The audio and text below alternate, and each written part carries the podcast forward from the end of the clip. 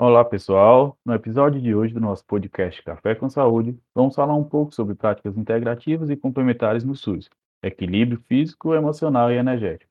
Habilidades que vêm fazendo a diferença na humanização do cuidado e que despertam tanto o nosso interesse. Eu sou Renê Araújo, estou aqui com a Emanuele Santos. Olá.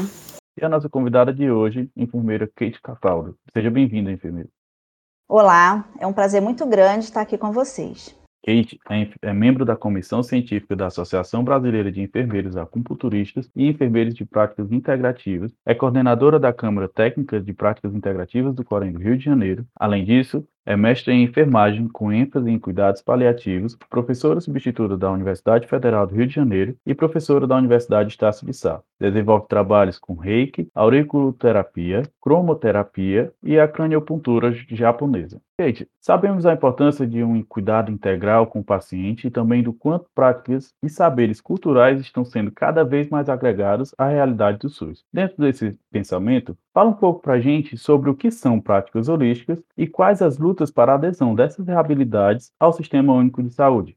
Bom, é, na verdade, o que denominamos de práticas holísticas inseridas no SUS são as práticas integrativas e complementares de saúde.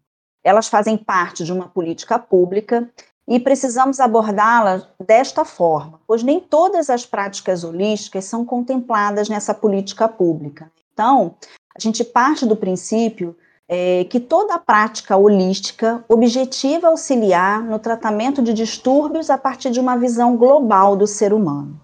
Essas práticas, né, desde a década de 70, elas na verdade não surgiram assim do nada. Né? Então, desde a década de 70, é, em paralelo com a criação do programa de medicina alternativa da, pela Organização Mundial da Saúde, é, seus países membros, durante as reuniões, os encontros, né, eram incentivados através da OMS é, impulsionar né, e elaborar e colocar em prática políticas públicas, principalmente para aplicação racional e integrada dessa medicina tradicional e complementar, já exitosa em outros países, principalmente para trazer para a realidade dos países do terceiro mundo, aonde prevenção e saúde né, ainda se torna uma grande lacuna. Então, a OMS, desde essa época da década de 70, ela vem conversando, trazendo a experiência da Índia, do Japão, da China com essas práticas holísticas, né?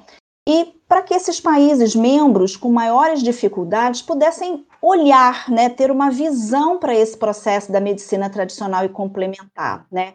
e principalmente também em relação ao desenvolvimento de estudos científicos para verificar realmente os conhecimentos da segurança dessas práticas, eficácias e qualidades. Então, o Brasil, como membro da OMS, né, participava dessas reuniões e aí, após diversas demandas de conferências nacionais de saúde, a formulação de políticas estaduais, municipais, a próprio advento da criação do SUS, né, em 2006, o Ministério da Saúde do Brasil instituiu, através da Portaria 971, a Política Nacional de Práticas Integrativas e Complementares, né, que a gente chama e conhece como PNIC, PN PIC, que é a sigla dela.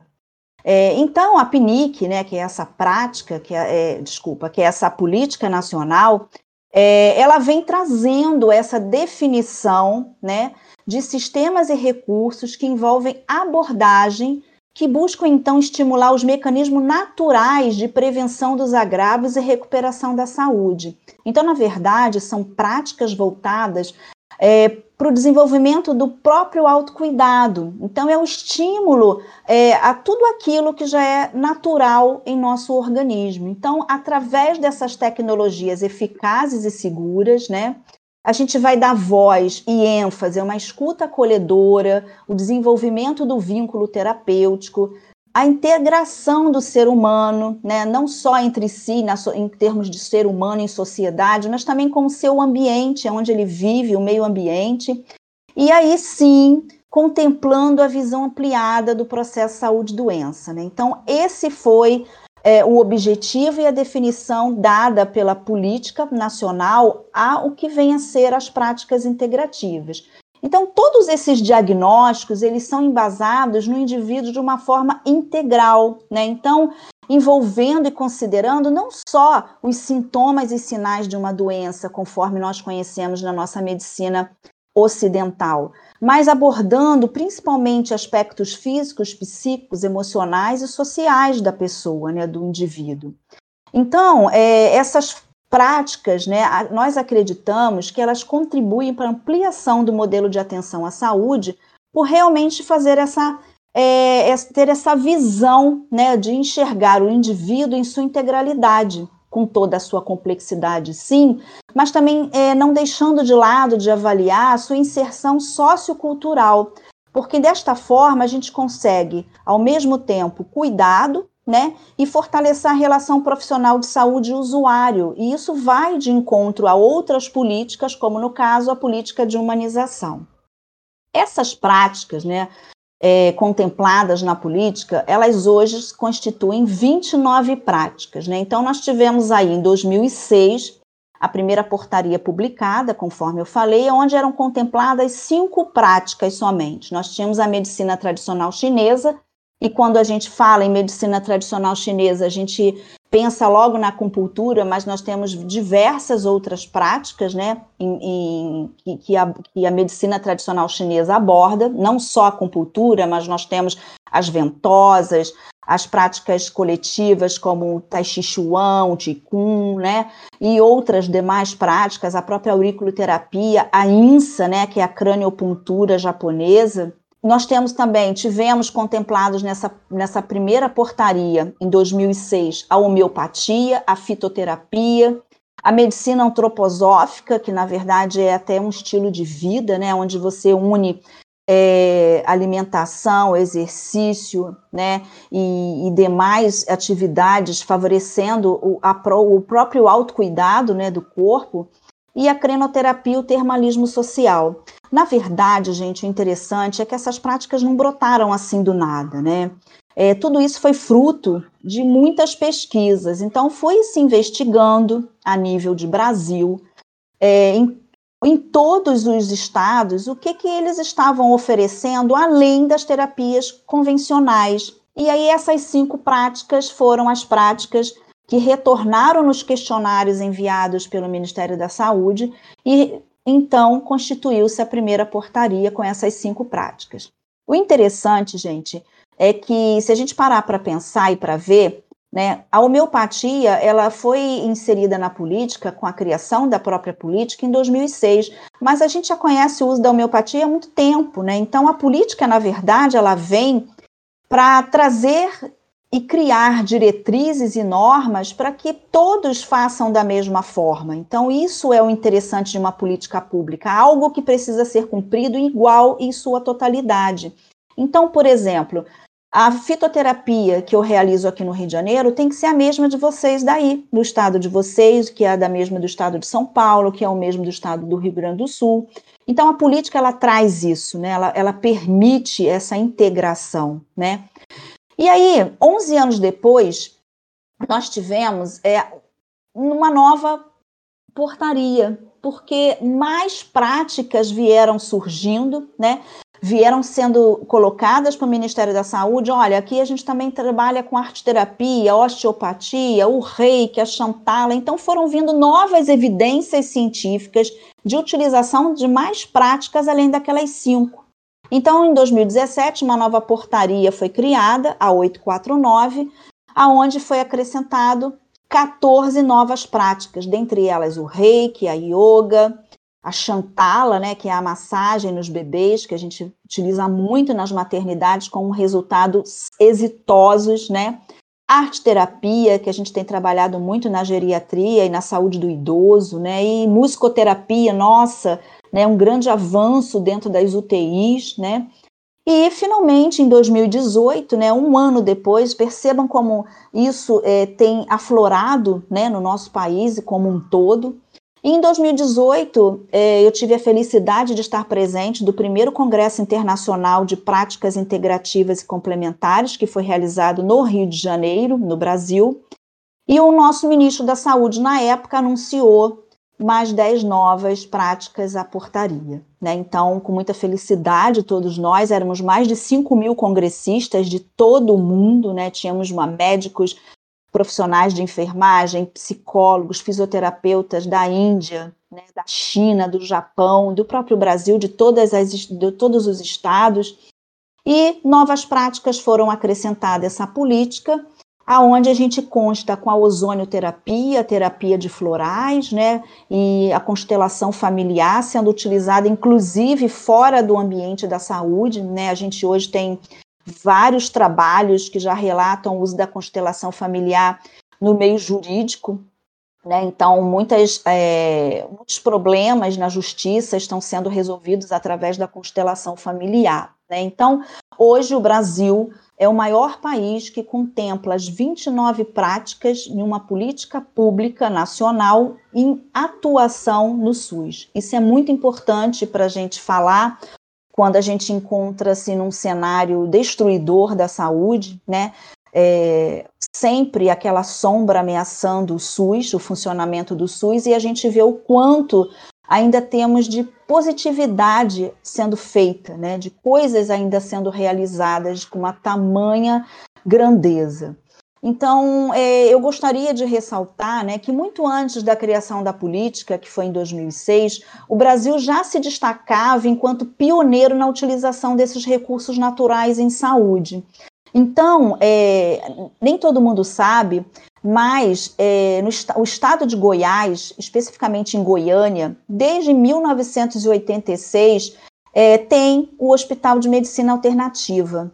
Né? Então, o Hospital de Medicina Alternativa, desde 1986, ele pertence à Secretaria do Estado de Saúde de Goiás. E, na verdade, é, esse Goiás foi escolhido por conta do clima. Então, nós primeiro, primeiramente tivemos a medicina Ayurveda, né, que nós tivemos uma parceria com os médicos indianos na época, que vieram atraídos pela geografia e o clima do Cerrado, que eram propícios à criação de hortos medicinais para a produção de fitoterápicos, né, que são os, o, a ferramenta fundamental, né, o material de trabalho fundamental da prática da medicina ayurveda. Então, esses indianos permaneceram no estado por alguns anos e contribuíram muito com as suas experiências, principalmente na capacitação dos profissionais vinculados à rede estadual de saúde naquele momento. Né? Então, é, infelizmente, eles necessitaram voltar para a Índia, mas deixaram o seu legado. Né? Então, o hospital hoje continua sendo administrado pela rede pública estadual, mas tornou-se uma referência nacional.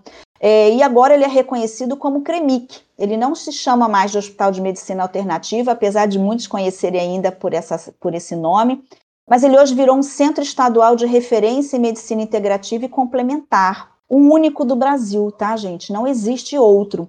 Outros projetos foram tentados, né, como no Rio de Janeiro e na região sul, mas não foram para frente.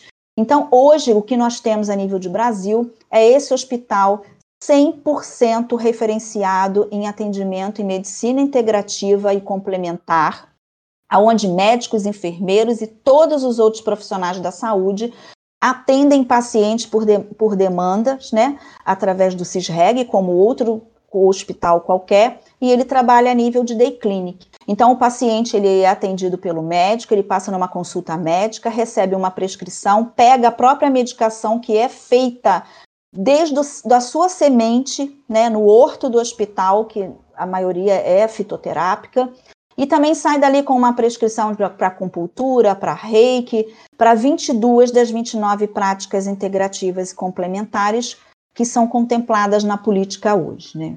Então, é, apesar de ser uma política pública em nosso país, né, e, e, contemplar as recomendações do OMS, infelizmente ainda enfrentamos diversos entraves na sua atuação, né, para que isso seja contemplado na extensão toda geográfica do nosso território nacional. Então, por exemplo, nem todo lugar você consegue encontrar profissionais com formação nessas práticas, né? É muito difícil. É, são cursos que são geralmente custo alto. Então, por exemplo, a acupuntura, que é o carro-chefe da política, né? Porque ele advém da medicina tradicional chinesa, é um curso longo, de dois anos no mínimo, e é um curso caro, não é um curso que a gente consegue fazer é, gratuito. Né? Então, geralmente são cursos caros, são cursos que é, demandam muita carga horária, né? principalmente desconstruindo né, conhecimentos prévios que nós todos temos da nossa medicina ocidental. Então, a medicina tradicional chinesa ela trabalha com diagnósticos energéticos, né, e não com diagnósticos em termos de doenças, né? É outro enfoque. Então, isso tudo demanda tempo para a gente desconstruir essas informações. Então, é difícil encontrar um profissional formado. É, também a gente depara com falta de incentivo para aquisição de insumos, então os profissionais que trabalham e oferecem as práticas integrativas, muitas das vezes eles precisam comprar material do seu próprio dinheiro, porque infelizmente o SUS não tem verba, né? então é tudo muito dificultoso. É, desconhecimento dos próprios profissionais de saúde, a maioria dos colegas não conhecem a política, né? e por não conhecer, é, não, não entendem o que está sendo feito, né? não, não permitem conhecer a própria política, e a lentidão no sistema de cobrança de procedimentos, né? dentre outras coisas, mas os principais são esses, porque é, hoje a instituição pode cobrar pelo procedimento que o médico, o enfermeiro, o farmacêutico, o fisioterapeuta presta naquele, naquela unidade. Né? Então, existe lá o CISREG, o ESUS, então tem valores que são definidos para esses procedimentos, que poderiam estar é, atuantes, né? esses profissionais poderiam estar atuantes e a própria unidade receber o valor por aquele serviço prestado. Cade, então, tendo em vista a proximidade do início da Política Nacional de Humanização e das PNICs, a senhora acredita que há alguma relação entre as duas? E se houve alguma interferência da Política Nacional de Humanização na luta pela incrementação das práticas holísticas, dessas práticas, na verdade, integrativas, que a senhora relatou agora? Oi, Emanuele. Na verdade, né, a Política Nacional de Humanização, ela foi instituída em 2003, né, três anos antes da gente apresentar e ter a Política Nacional de Práticas Integrativas e Complementares. Mas, na verdade, a Política Nacional de Humanização, ela busca mais pôr em prática os princípios do SUS nos cotidianos dos serviços de saúde, né? Isso no sentido de produzir mudanças no modo de gerir e cuidar. Né? Então, ele é mais na instância da gestão. Mas eu penso que as duas políticas possuem uma interface, sim, principalmente quando respeitam o princípio de transversalidade, aonde a política nacional de humanização deve estar, deve se fazer presente, está sempre inserida em todas as outras políticas programadas pelo SUS. Então, na verdade, é, ao se promover incentivo e comunicação de trocas né, entre gestores, trabalhadores e usuários, a política nacional de humanização ela pode sim provocar uma série de debates em direção a mudanças, né? E essas mudanças elas vão proporcionando uma melhor forma de cuidar e apresentando novas formas de organizar o trabalho. E aí sim, eu acredito que nesse cenário elas podem se ajudar. Então, a política nacional de humanização, ela pode sim ajudar na implementação da PNIC, no sentido de minimizar os fatores intervenientes, esses que eu já acabei de falar, que enfrentamos no dia a dia. Então, quando um gestor ele, ele conhece a política, ele, ele verifica que aquilo vai ser bom para a população né, que ele atende, e ao mesmo tempo vai trazer um retorno financeiro para ele, além de poder trazer também uma evidências de pesquisa, né, produzindo conhecimento científico, a política de humanização ela vai sim é, trabalhar de uma forma produtiva, né, no sentido que você me perguntou. Aí sim eu, eu acho que as duas se podem e devem trabalhar em conjunto, né? Porque, como eu falei, a política nacional de humanização ela vai visar mais o foco nos serviços de saúde, desde os gestores à própria capacitação dos profissionais de saúde. Então, nesse sentido, sim, eu acredito que existe uma relação entre as duas. Bem esclarecedor, Kate. É, agora, pegando esse gancho e partindo já para a sua realidade na área, queria saber quais os impactos das práticas holísticas, né, as PNICs, na promoção da saúde do indivíduo e qual o seu papel dentro dos cuidados paliativos. Nossa, eu adorei essa pergunta porque realmente tem tudo a ver, né? Já tem muito tempo, uns anos, que eu venho trabalhando as práticas integrativas no contexto dos cuidados paliativos, porque, na verdade, isso constitui uma grande inquietação na minha vida inteira profissional. Eu tenho 26 anos que eu trabalho com pacientes com doenças avançadas e fora de possibilidades terapêuticas de cura, e mais especificando com os cuidados paliativos. E eu não conseguia entender quando o colega chegava para mim e falava, enfermeira, não tem mais o que fazer para aquele paciente. Aquilo ali me matava, né? Porque como assim não tem mais o que fazer? Pode não ter mais o que fazer em relação à doença que está avançada e realmente não tem respondido a nenhuma propedêutica, né? Mas e o ser humano? O ser humano está ali na minha frente, aqueles olhinhos me perguntando, querendo respostas. O que, é que eu falo para ele que não tem mais o que fazer? Então, isso realmente constitui um.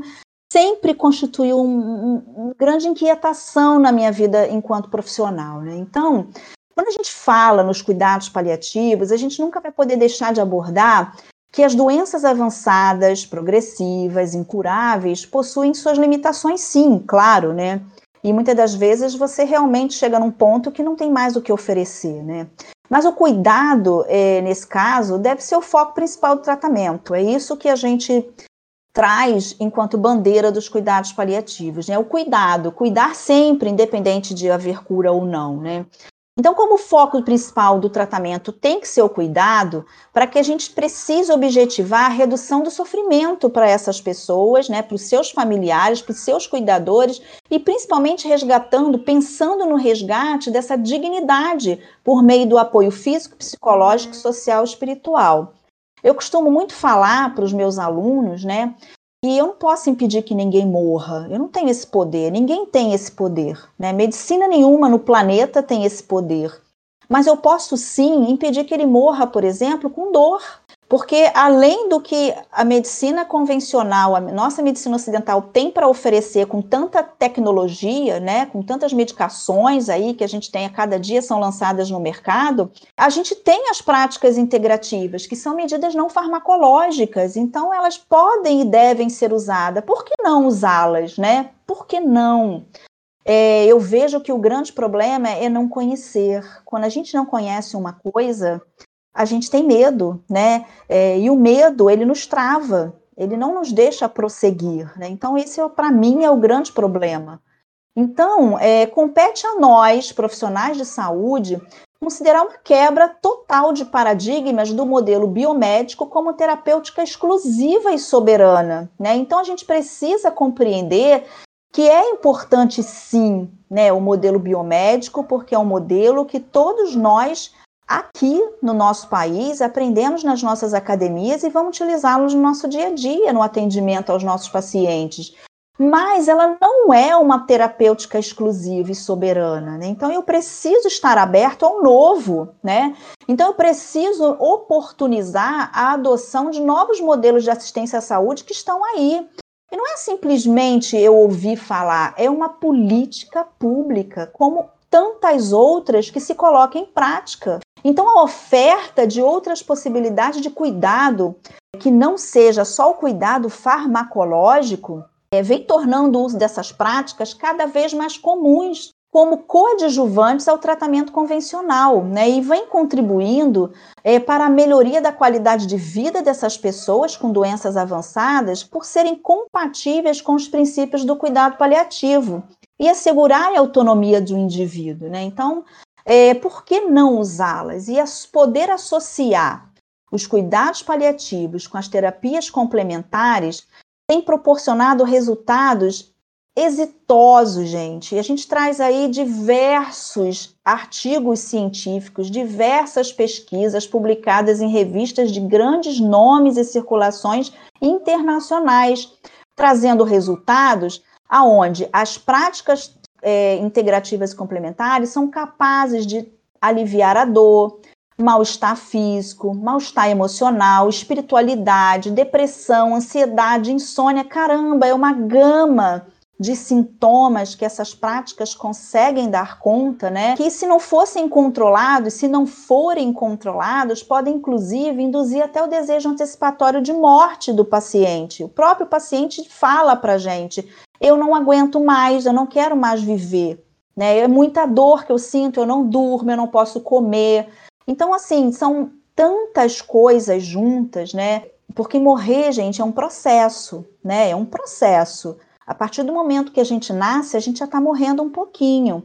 Então não morre só quem está em cuidados paliativos. Todos nós, de uma certa forma, precisamos ter é, o nosso cuidado. Então, dessas, dessa forma, essas práticas são totalmente aplicáveis aos cuidados paliativos, uma vez que aumenta significativamente o número de pessoas com doenças avançadas em nosso país. Então, quando a gente fala em cuidados paliativos, infelizmente, é, vem logo à mente paciente com câncer. Tudo bem, porque foi a forma que nós encontramos aqui no nosso país de trazer os cuidados paliativos com toda essa plenitude que hoje nós temos.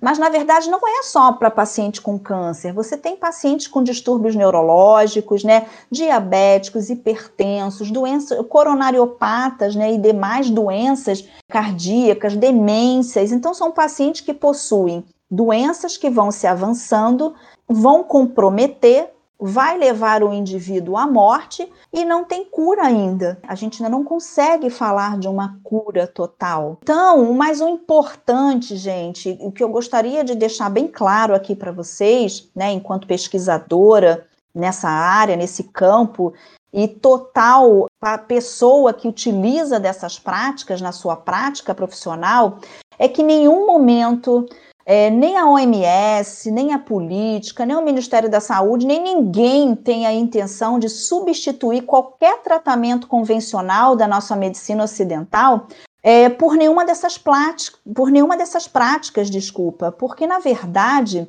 é, essas práticas elas vêm para auxiliar como coadjuvante, não para substituir. E o interessante, gente, é que a política, na verdade, ela ficou pronta em 2005, tá? É, e ela demorou praticamente um ano para ser instituída enquanto política nacional, justamente por, por conta disso. Ela demorou a ser publicada porque o nome original era Política Nacional de Práticas Alternativas. E quando a gente fala em prática alternativa, né, o que, que te vem à mente? Alternativa dá a interpretação de usar uma coisa em detrimento de outra. Então, é, de alguma forma, né, é, a intenção não era essa, jamais foi essa. Elas precisam ser integrativas, elas vão integrar ao, ao tratamento convencional e vão complementar desde a partir do momento que aquele tratamento não está sendo mais eficaz. Então, por exemplo, um paciente que utiliza lá a medicação dele para a doença de Parkinson, ele vai continuar utilizando, mas nada impede, por exemplo, que ele faça um reiki, que ele utilize, é, se beneficie da INSA, né, que é a craniopuntura japonesa, que, nossa, é uma excelente melhora do, dos tremores, né? Então, a gente trabalha com essas práticas no sentido de caminhar ao lado de, caminhar junto, né? E não simplesmente a pessoa escolher, não quero mais fazer minha quimioterapia porque agora eu vou me tratar com a fitoterapia. Não existe isso, não é isso que a política nacional veio trazer não é isso que a OMS colocou enquanto oportunidade e muito menos é isso que nós terapeutas estamos pensando em fazer. Você falou justamente sobre a questão da relutância da população sobre o que é novo. Eu gostaria de saber um pouco sobre como é a adesão dos pacientes quando é, você chega para o paciente e fala dessas, nova, dessas novas abordagens que podem complementar o cuidado. Você poderia falar também como é a questão da adesão, um processo, se é um processo que deve ser conversado ou se está mais frequente a adesão já a princípio. Poderia falar um pouco? Então, Emanuele, infelizmente hoje ainda a gente ainda enfrenta uma resistência não por parte da população, mas principalmente por eu, eu percebo isso na minha prática é, de alguns anos com isso, mas uma resistência por parte de alguns colegas, né? Que na verdade eu penso ser um desconhecimento completo dessa política, tá? Eu confesso que, de certa forma, essa deficiência de informações acaba sendo até do próprio Ministério da Saúde, né, que não faz constantemente a divulgação dessa política. Nem todos sabem que ela existe. Por exemplo, a gente nunca viu num, num meio de comunicação, numa televisão, num rádio, falando sobre as práticas. Muitas pessoas não sabem nem que na, no CMS próximo à sua casa, na Estratégia de Saúde da Família, ou no próprio NASF, né, da Atenção Primária em Saúde, das APS, tem essas práticas ali para que eles possam ser beneficiados. Então, na verdade, o que a gente observa em nosso país ainda é um movimento muito tênue de transformação dos modelos atuais de saúde, né? Principalmente em, quando você fala em fortalecimento do SUS, né? Então, ainda há uma necessidade de qualificação dos cuidados, né, por meio de inovações é, nessas tecnologias de, de cuidado, que visem a integralidade desse cuidado e articulando a prática dos diversos saberes, principalmente em termos de uma equipe multiprofissional, que é o que as práticas integrativas elas vêm trazendo. Não é só o médico que é o centro do tratamento, não é só o enfermeiro, não é só o psicólogo.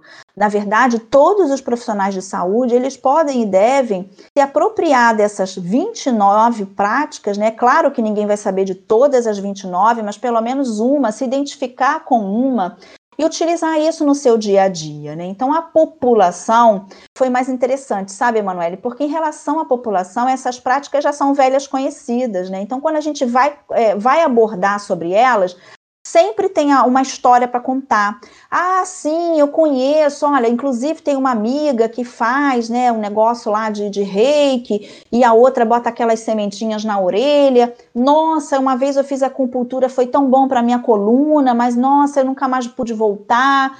Então, assim, é, a população são velhas conhecidas as práticas, né, para essa para a população. Até porque, né, que quando surgiu a política, como eu falei, é, na verdade, não brotou assim do nada. Isso foram instituindo-se porta as portarias a partir do, do que eram feitos dessas práticas nas regiões do nosso país. Então, essas elas são consideradas, é, são muito bem adotadas né, e entendidas pela população, principalmente porque são intervenções de cuidados de baixo custo, acesso a todos, e não são procedimentos invasivos. Então, por exemplo, você tem Nesse momento de pandemia, a gente tem utilizado muito o reiki, por exemplo, que é uma prática integrativa e complementar, que foi contemplada na política 849 de 2017, aonde eu posso enviar um reiki à distância. Então, eu, por exemplo, sou, rei, sou uma reikiana. Então, eu tenho grupos de reiki que eu envio todos os dias da semana para pessoas que eu, eu tenho, assim, uma, um alcance de pessoas que moram, inclusive, em outros estados, né, que pedem esse, é, é, essa vibração energética para harmonização do seu corpo físico. E eu, sabe, Emanuele, eu faço parte do grupo dos otimistas. Eu penso que a mudança dessa realidade deve iniciar com vocês, dentro dos cursos de graduação, tá? Porque se não for assim, gente, como que vocês, que são futuros profissionais de saúde, vão realizar ou orientar o uso dessas práticas, né, enquanto cuidado de saúde, que você nem conhece, nunca ouviu falar? Imagina vocês terminando a faculdade, chegando no primeiro dia de trabalho, um paciente chega para você e fala assim: doutor, eu posso continuar tomando aqueles meus chazinhos que eu sempre tomo para dormir? Você vai falar assim: ô, oh, que isso, chá? Como assim? Eu estou acabando de passar para você um comprimido para insônia, né, para você dormir melhor. E a pessoa já está em outro nível, em outra dimensão, já tem outro pensamento, outra cultura, né? Então, como falar daquilo que você não conhece? Então, é muito mais fácil as pessoas falarem que ah, não serve, não é ciência, não exprime aquilo que, que é medicina, ou que isso não é cuidado, isso é curandeirismo. Então, infelizmente, é muito mais fácil a gente adotar essa postura do que a gente parar para ler a política. Na verdade, a política ela não são três, quatro folhinhas de papel, ela acabou virando um livro, que inclusive é distribuído gratuitamente, é só basta acessar lá o site do Ministério da Saúde. Então é muito mais fácil a gente falar que, que é ruim por uma coisa que a gente não quer nem se dar o, o prazer de conhecer.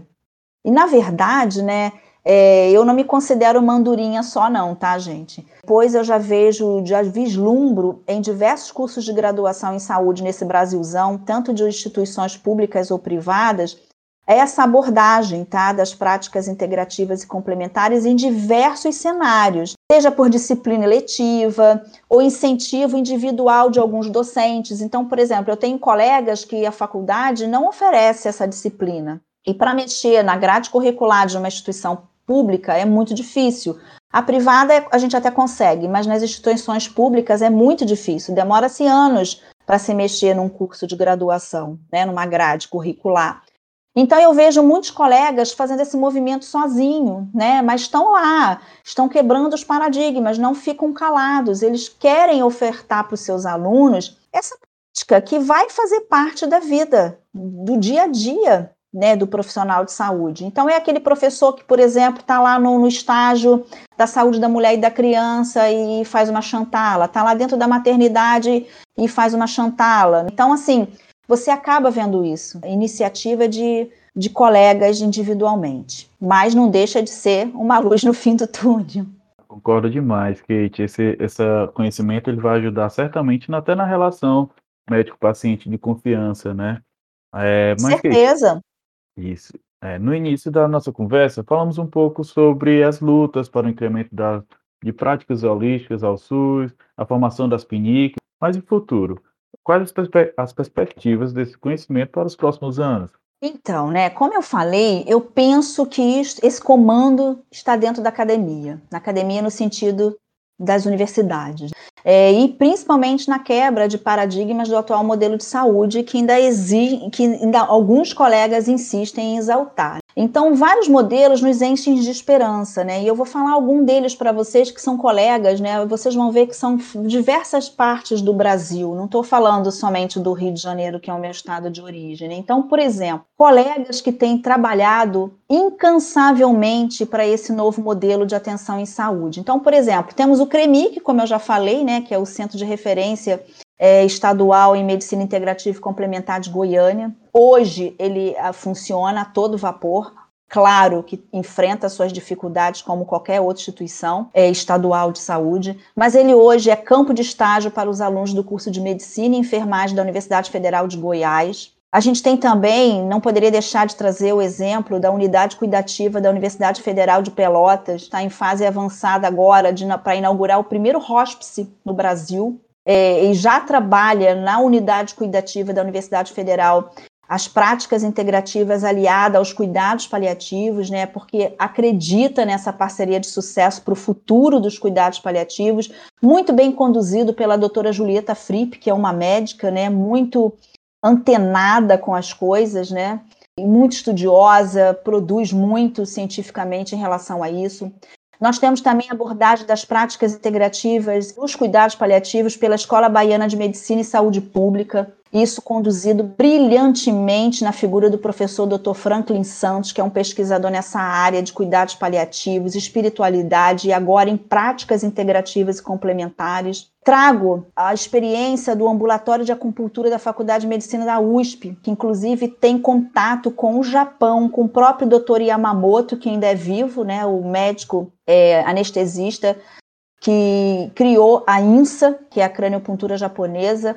Também não poderia deixar de trazer né, a oferta dessas práticas no próprio Hospital Escola da Universidade Federal do Rio de Janeiro, onde eu trabalho, e onde a gente faz traz essas práticas para o cuidado junto com os alunos dentro de um hospital escola, né, uma unidade terciária de atendimento. Então as práticas elas não são só de atenção primária em saúde, elas estão podem podem e devem estar presentes em todos os níveis de atenção em saúde. Eu, por exemplo, lá no hospital, eu faço INSA, reiki, auriculoterapia dentro de pacientes internados na UTI. Nessa época de pandemia, o atendimento não parou e a demanda cresceu assustadoramente, não só para auriculoterapia, né, que é uma prática não invasiva, o paciente ele fica com estímulos nos meridianos energéticos da orelha, que é um microsistema, ou seja, é, você tem uma dor no seu joelho, eu não preciso colocar agulha no seu joelho, nem semente no seu joelho. Eu pego um ponto na orelha, que é o meridiano do joelho,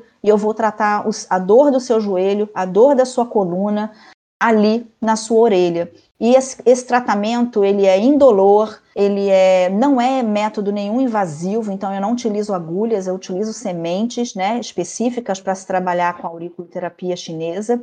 E esse paciente fica com esse estímulo durante sete dias, então tem resultados super exitosos. E eu trabalho com isso dentro de uma UTI. Então, as PICs, enquanto ofertas de, de cuidado em saúde, para mim é um caminho sem volta, gente. E apesar de bem devagar, evoluindo lentamente, a gente consegue observar o seu crescimento. Então, quando você acessa lá o site do Ministério da Saúde, é, você tem dados, você tem dados estatísticos. Então, tem pessoas que falam, ah, isso não tem dados. Nossa, gente, é só procurar que vão achar. Então, eu trouxe alguns dados aqui, mais recentes, para vocês terem uma ideia. Ó. Atualmente, essas práticas estão presentes em 9.350 estabelecimentos, no total de 3.173 municípios brasileiros. Olha isso, isso não é um dado qualquer, isso é um dado retirado do Cadastro Nacional de Estabelecimentos em Saúde, o CNES né, do Ministério da Saúde. Então, hoje, nós temos 88% dessas práticas oferecidas na atenção básica no SUS, comprovado, todo mês sendo oferecido, né? E aí, a gente, indo mais além, né, mexendo lá no site, você vai encontrar que a prática mais utilizada e difundida pelo SUS é a acupuntura. Para vocês terem uma ideia, no passado foram feitos 707 mil atendimentos isso é muita coisa para simplesmente falar que não funciona, que não acredita, que não existe, né? Então, somando todas as atividades individuais e coletivas que as práticas integrativas estão sendo oferecidas no SUS, a estimativa né, do Ministério da Saúde é cerca de 5 milhões de pessoas por ano que participam dessas práticas. E é muita coisa, gente, né? E isso tudo tem levado a avanços que não tem volta, como eu gosto de falar. Eu penso que não vai ter volta, somente avanços. Por quê? Quando os colegas falam que não tem evidências científicas, é porque não se interessam em procurar, né? Porque é, o, surgiu tanta demanda em termos dessas práticas, tantos resultados têm chegado, que houve-se, é, houve a criação e a necess, houve a necessidade de criação de uma base de dados científicos exclusivos para as PICs.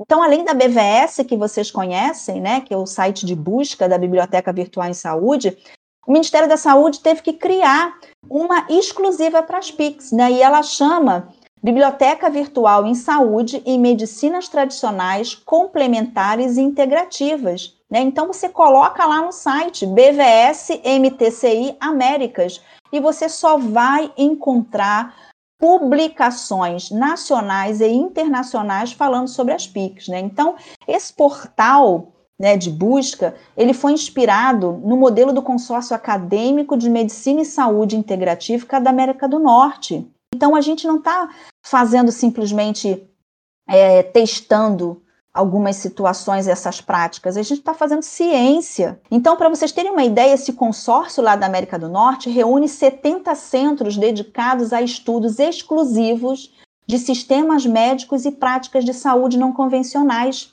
E ainda mais, são filiados a universidades nos Estados Unidos, México e Canadá. Então, o nosso portal de busca das da BVS em medicinas tradicionais complementares integrativas, atualmente tem cerca de 200 pesquisadores de mais de 50 instituições renomadas no Brasil. Então, tudo isso, gente, são dados, dados científicos, né? Então, essas práticas, apesar ainda né, ter uma resistência, a gente precisa entender que elas estão em crescimento. E esse, para mim, é o grande boom para os próximos anos. Cada vez mais elas serem compreendidas, cada vez mais os profissionais conhecerem essas práticas, se interessarem por elas e oferecer algo a mais aos seus pacientes. Né? Então, é uma forma de reconstruir e redirecionar um cuidado. Bom, Kate, então depois desse papo delicioso e cheio de esclarecimentos e também para deixar todo mundo com gostinho de quero mais, fala pra gente um pouco alguma experiência marcante que você teve exercendo essas atuações integrativas, essas medidas integrativas. Então, Emanuele, na verdade, né, todo encontro ele é único. Então, aí nesses longos anos a gente tem realmente experienciado situações transformadoras, né? Mas, primeiramente, eu queria expressar o quanto me sinto feliz em ter conhecido e fazer parte do grupo de profissionais de saúde que decidiram quebrar esse paradigma no cuidar. Isso, para mim, é o principal, né? Eu, eu, eu abrir né, o meu coração, abrir a minha mente ao novo, a pesquisar, a estudar, a conhecer, né? Porque eu não posso falar daquilo que eu não conheço. Então, isso para mim foi é, uma eterna gratidão por conseguir ter esse reconhecimento de que algo poderia ser feito a mais. Então, eu me vejo totalmente contemplada hoje diferente daquela enfermeira quando começou a sua vida profissional, onde eu ouvia muito, não tem mais o que fazer. Hoje eu tenho um leque de opções a oferecer, independente de cura ou não. E é claro que nem sempre tudo sai como a gente gostaria, né? Ainda enfrento muitos preconceitos, é muito difícil às vezes chegar em um determinado local onde o gestor não compreende esse processo. Mas como boa brasileira que sou, eu vou seguindo em frente, né? Desistir jamais. E aí eu tenho muitas coisas, né, que você me pergunta assim, e vem no pensamento várias situações, né? Mas enquanto docente, eu, eu sinto que eu tenho o dever de esclarecer a vocês, né, estudantes dos cursos de saúde, das universidades que eu trabalho, das universidades onde eu sou convidada né, para participar de eventos, trazer esclarecimentos sobre essa política nacional que é pública, que está aí para todos nós, que tem no SUS, né, e trazer diversas possibilidades de utilização dessas práticas como medidas não farmacológicas de assistência à saúde. Então, isso para mim é, é, um campo muito fértil, né? Que eu tenho essa missão enquanto docente. Enquanto pesquisadora, né, eu, nessa área, eu aceito todos os convites que me fazem contribuir no fortalecimento da legitimidade científica dessas práticas no SUS. Né? Então, por exemplo, é, eu não sei às vezes como eu arranjo tempo, mas eu sempre participo de capítulos de livros para o Ministério da Saúde. O mês agora de maio abril, aliás. Nós finalizamos e, e, o Ministério da Saúde lançou um manual de desos, um e-book né, sobre deshospitalização, e eu fui convidada para escrever alguns capítulos sobre cuidados paliativos, e um deles foi exclusivo sobre a utilização das práticas integrativas e complementares dentro do contexto da deshospitalização, né, que também é uma política. Então, eu sempre estou contribuindo, me chamam às vezes para fora de onde eu esteja, eu vou para participar de congressos, né? Já fui palestrante em congressos de Mercosul, tudo para falar sobre as práticas. É, enquanto enfermeira especialista em oncologia e cuidados paliativos, eu não desisto, eu continuo incansável em disseminar a possibilidade aberta das práticas aos cuidados às pessoas, e seus cuidadores com doenças avançadas, progressivas e sem possibilidade de cura. Então, eu trabalhei demais, tenho trabalhado muito nessa pandemia, principalmente no acolhimento às famílias no processo de luto, do enfrentamento do luto, e as práticas realmente têm feito assim, nossa, maravilhas para essas pessoas. Né? Então a gente tem trabalhado com a musicoterapia, com a arte terapia, com o reiki, como eu falei, que eu posso enviar o reiki à distância. Então, tudo isso tem sido uma experiência indescritível, né? E você poder, enquanto ser humano, poder ver o sorriso no rosto de um paciente após uma aplicação de INSA, quando ele chega para você e fala assim: a minha dor sumiu, eu não sinto mais nada. Nossa, o que, que aconteceu? O que, que você fez?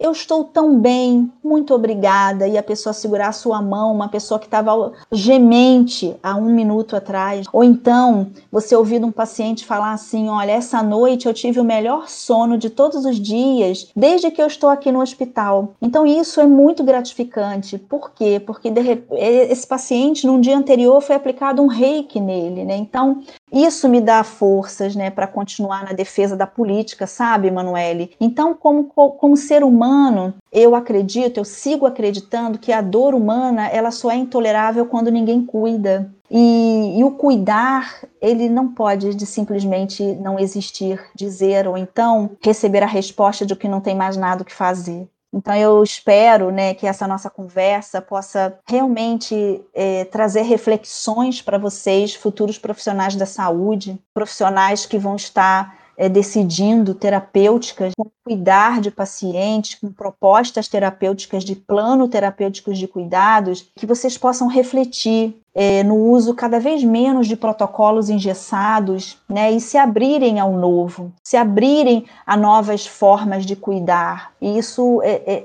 para mim, se eu conseguir isso, continuar conseguindo isso, já vai ser um alívio muito grande, já vou estar feliz em poder estar contribuindo. Então, essas são as minhas palavras finais, né, para que vocês conheçam, se abram, reflitam sobre isso, pesquisem da mesma forma que vocês vão pesquisar novas tecnologias, novos equipamentos, novas é, metodologias de inserção de catéteres, de medicamentos e procedimentos. Pesquisem isso também. Se permitam conhecer, se permitam ter o que oferecer a mais quando não tiverem mais nada o que fazer.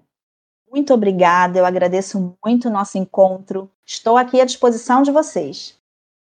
Queria agradecer também a, a, sua participação. A conversa foi muito esclarecedora e acredito que todas as pessoas que puderem escutar esse podcast vai se sentir mais interessado em conhecer essas práticas e buscar o conhecimento de como elas funcionam e os profissionais da saúde que eles queiram conhecer, porque traz novas abordagens de de cuidado para o paciente, que é muito importante em diversas instâncias de dor. Muito obrigada, Kate, pela participação. Obrigada, gente. Desejo sucesso na caminhada acadêmica de vocês e na vida profissional também.